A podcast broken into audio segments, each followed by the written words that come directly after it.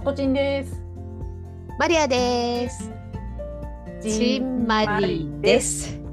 はい、ということでね、第4回始まりましたけども、えーこの番組はさとちんとマリアが今月あったおすすめのものをコーラとビール片手にご紹介する番組です。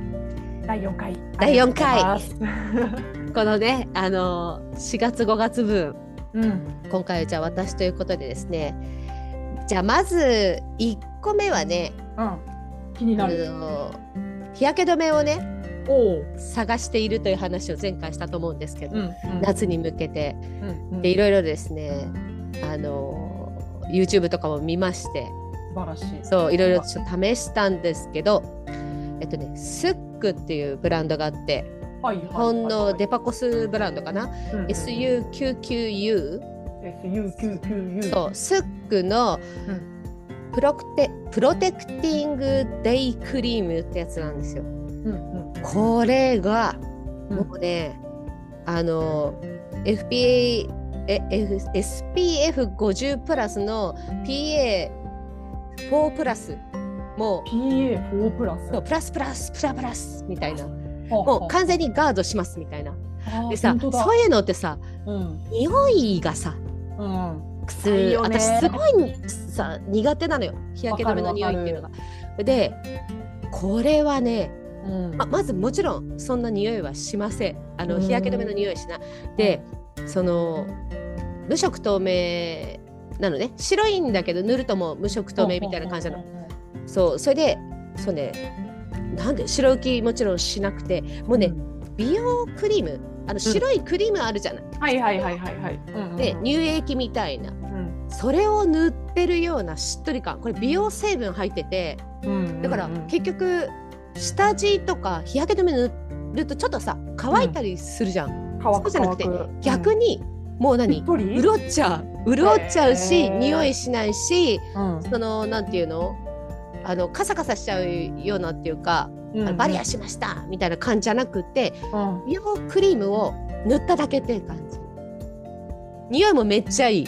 へー。あの肌のの香りがする。なんかそのなんだ日焼け止めでいい匂いっていうのを見たことがない。なかなかねちょっとやっぱさ一瞬スンとさ日焼け止めの匂いがしかも強いやつはうん。特にだからこんなにクリームで普通の日焼け止め効果あんのって思っちゃうぐらいうんうんうんあのーなんだろう美容乳液美容クリームでももう全然ガードされてる。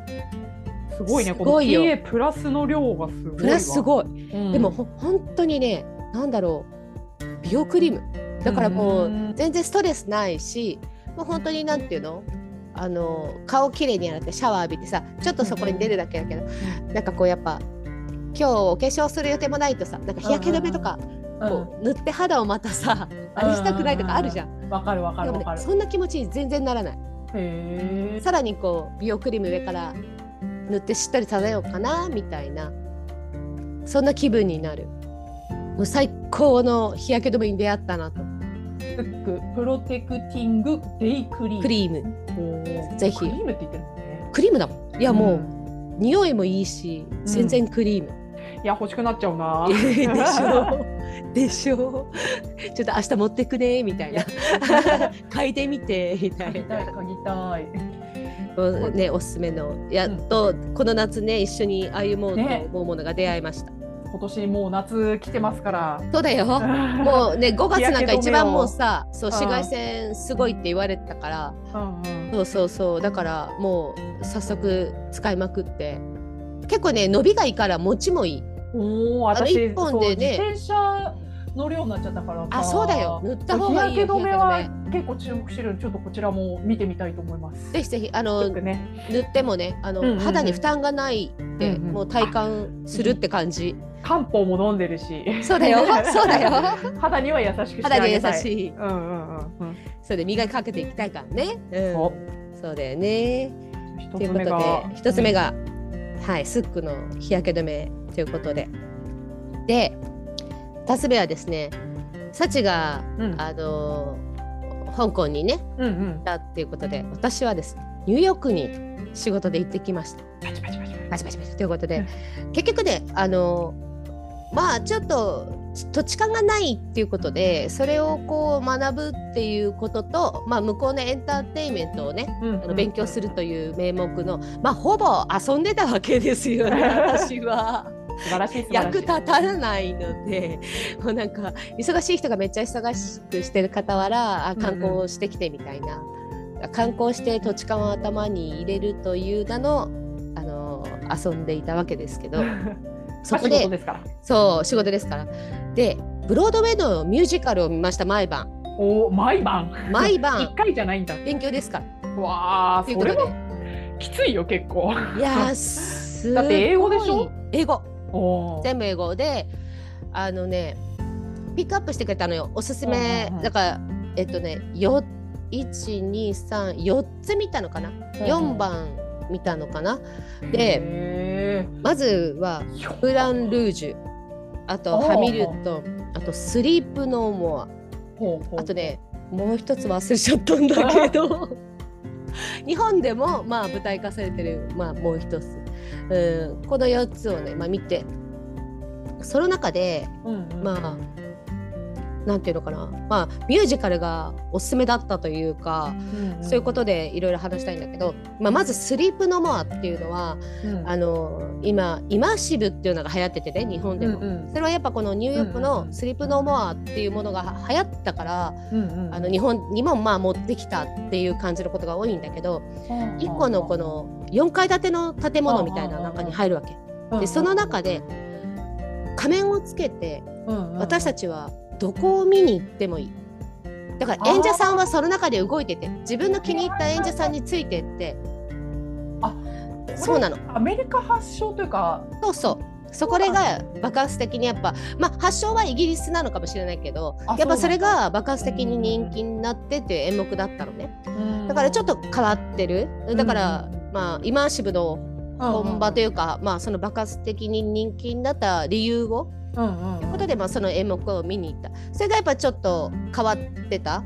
あの普通に座って見るっていうんではないっていう面では変わってたんだけど。ニューヨークでもそういうなんか建物の中でそうそうそうそう。移動しながら見たそうなのよ。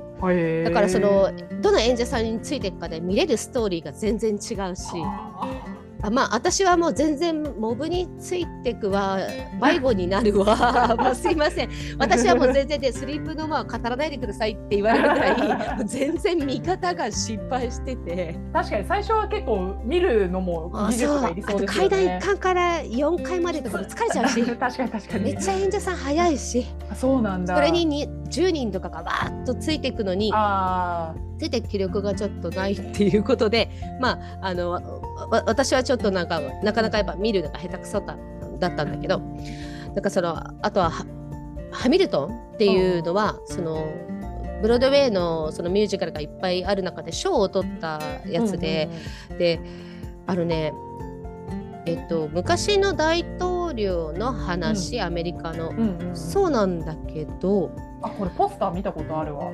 そうすごく有名なって言って、ラップミュージカルああそうかミュージカルだもんね。そう。ラップなんだ。全て歌がラップなんだけど、まあ、それも斬新だったんだけど、うんうん。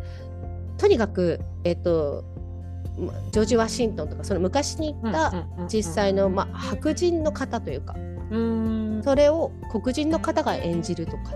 はあはは。三兄弟三姉妹の設定の三姉妹がいるんだがうんうんうん。白人黒人アジア人はあなんか感じますねメッセージ性を。今やっぱりそのキャスティングっていう部分でいろんな方がやっぱりいるじゃない、世界は、ううんんうん。うん。その方々がみんな違和感のないように、なるほどうねん、でもそう思うのよね。やっぱり、うんうんなんでそこだけ固めるんだっていうのはすごいわかる。それをうんうんうんうん。3兄弟でどこが浮気したのみたいな。そうね。お母さん大丈夫そうみたいな。すごいやっぱ違和感がまだ私の中とかではあるんだけどそれをやっぱりこうバスッとなんていうのうんうん。キャスティングしたっていうのがすごかった。やっぱり。思い切りの良さとか思い切りの良がさが、うん。うん。まあ斬新というか今っていう感じかなはっきり言って、うんだからそれはやっぱりそれに対してもすごくこうウェルカムな空気というか、うんそれもやっぱ素晴らしいと思ったしやっぱそうだよねってみんないろんな人たちが住んでいて、そういうことが自然だよねっていうでラップするんでしょ、うん、この人たちラップなんですよ。で、そう、へいよ。で、英語がわかる、あの、うんうん、スタッフが一緒だったけど、もちろんその人もわかんないっつってて。そのレベルね。ラップだから。もうじゃあ、なんか雰囲気で。感じるみたいな。あ、もうやっぱ歌も素晴らしいし、ダンスもすごいしってことで。あ、ダンスもあるんだね。もちろん、もうミュージカル、すごいあれだったっていうことで。まあ、それを見た。で、だけど、私が一番おすすめだったのは。ムーラン・ルージュ。ムーラン・ルージュってディズニー？ディズニーじゃまあ映画になったよね。ニコール・キットマンだよね。まあムーラン・ルージュってまあ元映画もあったし、それのあのミュージカルとかいやもうまさにエンターテインメントみたいなセットもすごく華やかで、それでなんかそのなんていうのかな歌もあのいろいろえっとなんていうの知ってる既成の曲組み上げていくわけよ。だから私とかね、そんなに英語で物語語られてもそんなに英語そこまで分かんないからやっぱ知ってる曲でこうなんていうの組み上げていかれると、めちゃめちゃあ知ってるこの曲みたいな。そうそうそうそうそうそうそう。めちゃめちゃ楽しいわけ。はいはいはい、はい、それでやっぱりなんていうのかな世界観もすごいしダンスもすごいしあとはまあシナリオも頭に入ってるから映画を見てるから、うん、なるほど。だけどやっぱすごいなと思ったのはそのなんていうのかよくさブロードウェイ本場で見ないと分かんないよとか言う言うんだけどみんな。どういうと思ったの？でその大劇場でわーっと華やかなって思ってたんだけど、実際違くて。その一個一個のそう劇場は大きくはない思ってたより私が。だ。けそうでもまあ1,000人ぐらいいるらしいんだけど。1,000人って大きく見えるけどね。大きい。だからそれが小いい意味で小さく家のように感じるぐらいみんなの一体感がすごいああギュッとしてんだ密度がなんかそのお客さんもそのなんていうの？キャストがわーっと主役がバーッと出てきて「ウェーイ!」とか言ったりするわけよ。へみたいなそれで誰か一人一人が自己紹介みたいにパーッと出てきて「わー!」みたいな日本じゃありえないじゃん。みんな静かに見ましょうみたいな、ちょっと動いたらほら迷惑になるとか、帽子は取りましょうとか、そうだね。そうじゃなくても面白いことあったら大爆笑だし。へじゃあそこ含めてエンタメみたいな感じそうそう。だからもうみんなで、その楽しみに来てる。応援上映じゃん。いや本当そう。いや本当そう。応援上映なの なるほど。それをみんなそのお酒片手に飲みながらそうあの心から楽しんでるって感じ。で、なんかそのなんていうのかなスタンディングオベーションするって言うじゃん、もう全然自然にそりゃするよねって感じだった。全然恥ずかしくない？もう出ちゃうよねみたいな。みんなで見終わってわーってすごかったねっていう感情をみんなと分かち合うっていうの、それが、ああなるほど。見ないと分かんないってこういうことだったんだなと思ったんだよね。見たくなった。ニューヨーク行ったらちょっとムーラン・リュージュ見てみたい。いや本当にだからやっぱ分かりやすいし、うん、なんかこうな目にも。これぞミュージカルみたいな感じなんだ、ね、そうそうそうそうそうう。ん、それでやっぱり出てる方々もやっぱ素晴らしいしね、うん、なんかあの世界観も良かったしあと周りの雰囲気もまあそれはどこもそうかな。やっぱりこうみんな笑いたい時には笑って称賛したい時には称賛してっていうもう本当に割れんばかりの拍手が全然さところどころで全然起きるわけ。反省とか普通さい、最後じゃん。そうだね。で空気を見ながら。でさなんか誰かがちょっとさ面白いとこでははって笑ったらあこの回ちょっと笑っていい感じねみたいな感じでさ みんなでさやっぱ日本でも笑ったりするとなんかあったかくなるじゃない？そうだね。あのああの同じこと思ってる人いるなとかなんかそういう感じになるよね。だからなんかこう大劇場でのわってエンターテインメントっていうよりかは家で友達とみんなで楽しんでる感じ。いいめちゃめちゃいいな。それなんか知らない人と感想戦とかできちゃう、ね、そうそうそうそうそんな感じ。だからなんかあそれが素晴らしさなのかなって思って、うん、そうやっぱ見てよかったって思った。わうんわかりやすいしムーランルージュは、うん、なんかこう難しいテーマも扱ってないし。ね、多分。さっき曲曲も有名な曲有名有名なんかあのホイットニー・ヒューストンの、うん、あのなんだっけ「エンダー」とかさ。あ あれとかもあるしレディー・ガガだかなんだか分かるけどそれとの曲とかなんか知ってる曲ばっかり。あそこのテーママに合った曲をわーっとえー、面白そう。めめちゃめちゃいいよ。それで、うん。もちろん上手だからさみんな歌が。うん。うん本当にそれを聴いてるだけで楽しい、うん、っていう感じ。とってもまあ分かりやすいというかあの英語が細かく分からなくても楽しめるっていうので。だからやっぱね日本に来たら違うよねっていうのは分かる。もうなんていうの日本人がやるのもまた違うしなんかこうお客さんたちもそんな頑張ってスタンディングオベなんて日本じゃなかなかできないだろうなっていうのはなかなかねなるほどな。恥ずかしくなっちゃうよなうん。日本だとって。やっぱそういうパワーが文化が違うんだなと思向こうの人はそれがまあ当たり前うん。で見に来てる人たちもそう結構年齢いってるのよ。5060代の方々とか、もうなんていうのかな。あの若い人だけで盛り上がってるっていうんじゃない。全然。うん。年齢層も大人の人もたくさんいるし。そうえ楽しみに来てるっていう感じがして。いや面白そう。面白い。うん。そこがなんていうのニューヨーク行ったらおすすめそうムーラン・ルージュ見るのいいよっていうあれだ。った、まあ、建物もすごくき良かったしニューヨークいろいろとうんうんあの地震がないからこそできるレンガの。あー確かにね、あれだったしまあいいところもたくさんあったけどやっぱそこが一番うんうん、これとニューヨークって感じする？すごい、うん。なんかねいろいろ街歩いたりとか建築見たりするの本うんうん。当すごく楽しいけど、何か一つって言ったらエンタメ。ぜひエンタメ、ね。うん。うん。ムーラン・ルージュせっかくだったら見てほしい。ちょっと遠いけど。そうちょっとだけどね。いやーこれが2つ目。二つ目。で3つ目はちょうどこのニューヨーク行ってる時にうん。あのタイムズスケアってさよく、うんうんうん。まあ、渋谷のスクランブル交差点のでっかい版みたいな、うんうん。そこの大画面にデカデカと出てた日本の広告があります。何でしょう。えー、ちょっと当てたいな。5月中旬ですもんね。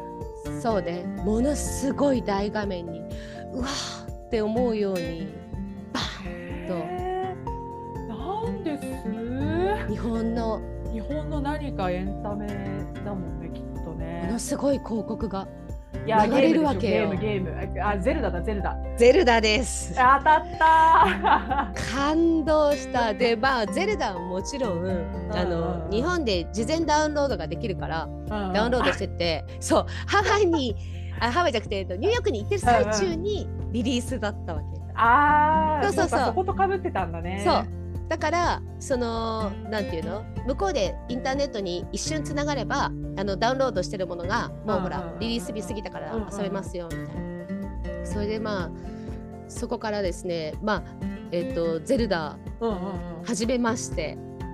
いや面白い。クリアはしたの？クリアした。あそうなんだ。いやでもあの多分ね1ヶ月ぐらい遊べる。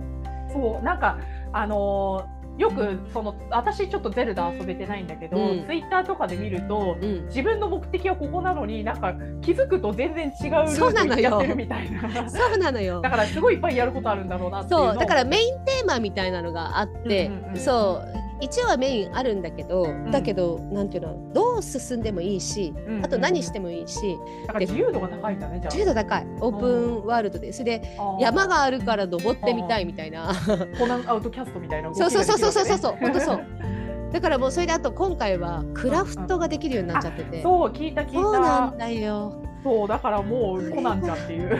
そうそれでそれがまたね自由度が高すぎて。うんうんうん車をこううん組み立てるのにうん。タイヤの位置を4つつけるけど角度違うと斜めについちゃったりするわけ。えー、で斜めに行っちゃうの？そうそうそうそう。ああのそうバランスが悪いと斜めに行ったりとかだかうん。らそこがさ上手い人からしたらめちゃめちゃ自由度が高いんだけど私私あんまり器用じゃないから最初はちょっと若干心が折れそうな。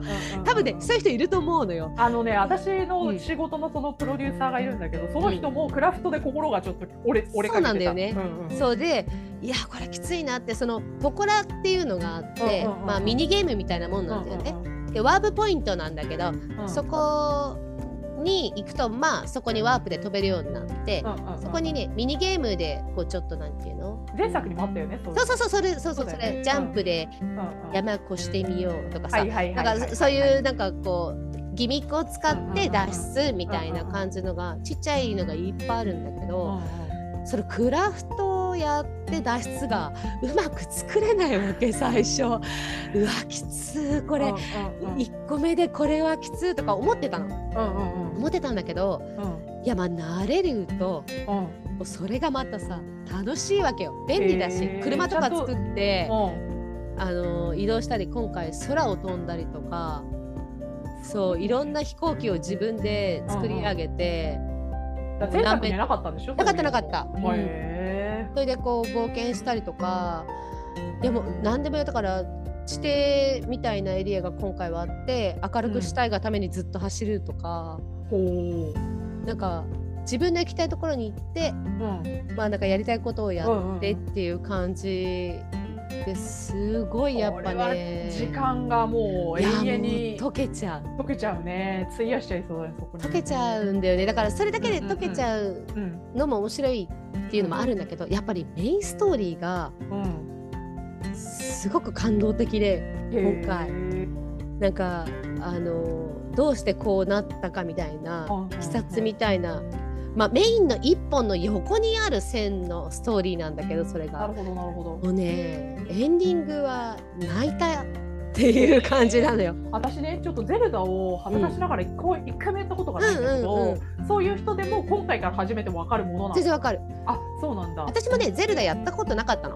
でうんうんうん。前作は実は次がラスボスっていう時にうんうん。やめちゃったのよ。はへーなんでかってなんかすごいよかった、ねよかったすごい何時間も遊んだんだけどやっぱ、なんだろうな次ボスっていう時にいやちょっとうんうん。アイテム的にもっと上がってないときついってなっちゃってあー。私は。いいいでもう次ラストなんだけど、うん。ここで上げるのきついなーってなって、なんとなくもうもうあとはボスをそう倒せばいいだけだし、ええかって言ってうん。実は終わっちゃった人だったのね。なるほどなるほど。そう。それでストーリーもまあうんまあ大まかにしか覚えてないし、うんっていう感じで今回やったけどうん。今回はもうラストまで走ったもん。はい面白くって。ニューヨークから始ニュめてーヨークから始まり。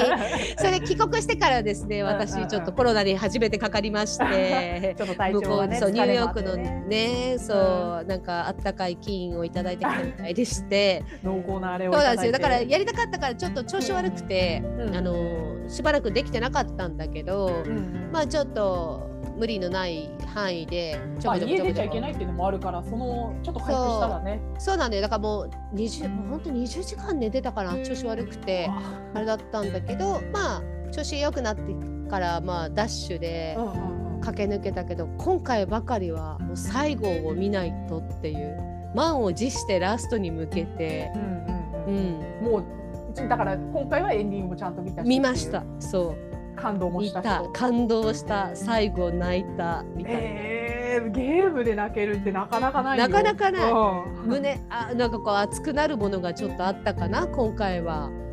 ほううん。衝撃のラストですか？で衝撃というかオーバードーズしたりとか。そうすばオーバードーズしたりとか。いやーよかったよっていう感じいやちょっとそうねゼルダもあの前作から私ちょっと一回やってみたいなと思ってるんうんうでん、、確かに。でも,、うん。もう前作の時点で多分うん。12、ヶ月潰れるから。そうだよね。そうそういう人いてやっぱ、あの仕事場にも。うんうん前回からやった方がいいですかって。ででも、確かに前回やってると同うん。じフィールドなんだよ今回。そうなんだ。そう。だからあうん前回も来たっていうエモさは絶対にあるから。連続でやると覚えてていいね。そう私もほらだからもうね6年経ってんだっけ？だからもうちょっと記憶も曖昧だけどうん。うんうんやっぱりあここ来たことあるってなった時はやっぱ感動した、えすごいね。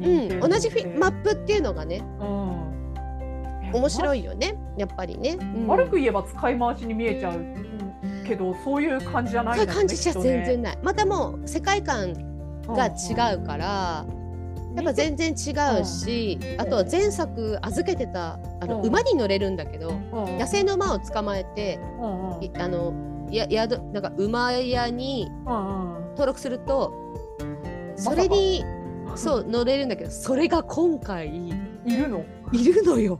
いたの。データが引き継がれててしんちゃんいたよ。前回しんちゃんという馬を作ったわけですしんちゃんいたわけですけど。しんちゃんし6んちゃんいま年ぶりに出会っした。た6年ぶりに会ったしんちゃんみたいな。へーなるほど。そう。だからその昔一緒だった相葉とうんうんまた冒冒険するっていうエモさもあって。なるほどね。そう。だから確かにねそう考えると一個前からやるうんのはすごくみんなやっぱそうしてるよね。なんかあなんかねの今回やりたい人。そうそう、くだから120%楽しめるかも確かに。そっちの方が。うんいやちょっとやらないとな。そう。ゼルダは。そうなんだよ。だからなんかその仕事場でなんか初めてやるんだけど、ど前からやった方がいいですかっていう人がいたけど、うんうんその人すごい忙しくて、うんうんうんうん。あのまあ、帰ってからも忙しいからそんなに時間取れないな正直と思って、うんうんうん。だから今回からやってもうん。いいと思うよって私はその人には勧めたんだけど、そうあと土日もねちょっと、まあ、家族サービスとかあって、自分の時間がやっぱ取れないみたいな感じの人だったから。だけどやっぱ土日じゃあ例えば休みだったら集中してゲームに捧げられたりとかする人はうん前作からぜひ。そういう人は前作から。そう。で今作からやっても全然う全然面白い。ね。うん。全然面白かっただからだからこう面白かったとか感動したシーンとかやっぱスクショして撮ってあるんだけど、ネタバレになっちゃうんだよそうだね。まだ。ねそうねだからもうみんなが終わるまで待ってて。今確かに確かに。ああそうかそうかそうか。そう。まだまだ言って23週間しか経ってないもんね。そうだね。3週間ぐらいかな、だからみんなが終わるのを待ってます、素晴らしい配慮です。大事ですでしょ？ってあ一体意味分かったでしょ？っていう話をそうできるように待ってますということで。これがね3つ目。はい。というのがおすすめでした。結構濃厚だね。濃厚だった。1ヶ月あるいやーでもねなんか来月おすすめにあげられたらなと思うものが実はあっとて。もう？いやてかね準備されてる？TRPG やってみたいのよか言ってるねずっと。そうなんか一回やらせてもらって、友達がゲームマスターやってくれてうんうん。すごく面白かったの。うんうんそれ。でずいぶん前なのよそれやったのが。うん。で最近になってやっぱ、こう例えばねこうやって通話とかで楽しめるエンターテインメントってないかなとかいろいろ探してる時にはいはいはいはい TRPG ってそういえば面白かったよなと思って。確かに手元でサイコロ自分たちで振ってなんか値とかはなんかおのおのメモしとけばそうそうそうそう。だからあのここであのうん成功するか失敗するかでシナリオが違う変わるけどそれが自分たちのサイコロの出目で決まるってさうん。すごくやっぱドキドキするしうん。なんか自分の作ったステータスうんうん。で活躍できる人がいたりとかできない人がいたりとかそういうのも面白いなと思ってなんかねちんまりとかでもね短いのもしできたらいやー確かに、うん。面白いよね。だからね。そのククトゥルフとかさなんか、なんていうんですか？ああいう北欧系のストーリーがなんか TRPG って多いイメージがうんうんうん。あるけど、なんかもうちょっとこうなんていうのかな。だからね現代っぽいのめっちゃいっぱいあるんだよ。あそうなんだ。そうなんかもううあの何？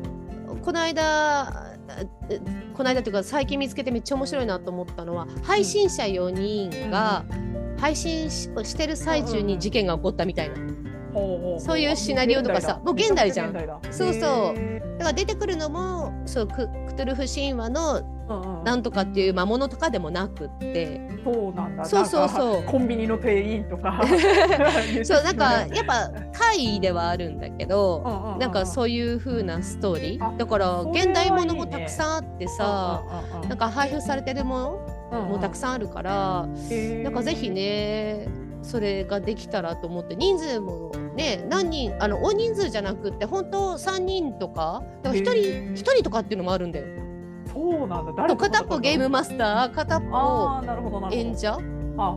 みたいなのもあるし、まあ、4人ぐらいとかでね、あの通話つないでうんなんかうまくこう出目がどう出たとかうまくね音声とかで伝えられたら、ねここでもやりたいなね。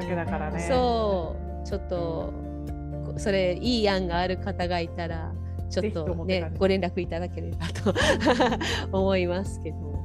ねそれをやってあとみたそうだ次回はなんかこうゲストさんとか。そう。本当そう。してねそうなのよやってみたいね。ゲストねぜひあの今回もねちょっと呼びたいって言ったけどなかなか日にちがあれだったので、うんうんうんねちょっとゲストもお呼びしてやっていきたいと思いいつもとは違うます。形でそうそういつもとは違う形ねコラボやりたいですね。うん。うん、というわけでじゃあ2ヶ月分4月5月分の新マリはこの辺りで終わりたいと思います。はい終わりたいと思います。はいどうもあありりががとうございました。また次回また次回バイバイ。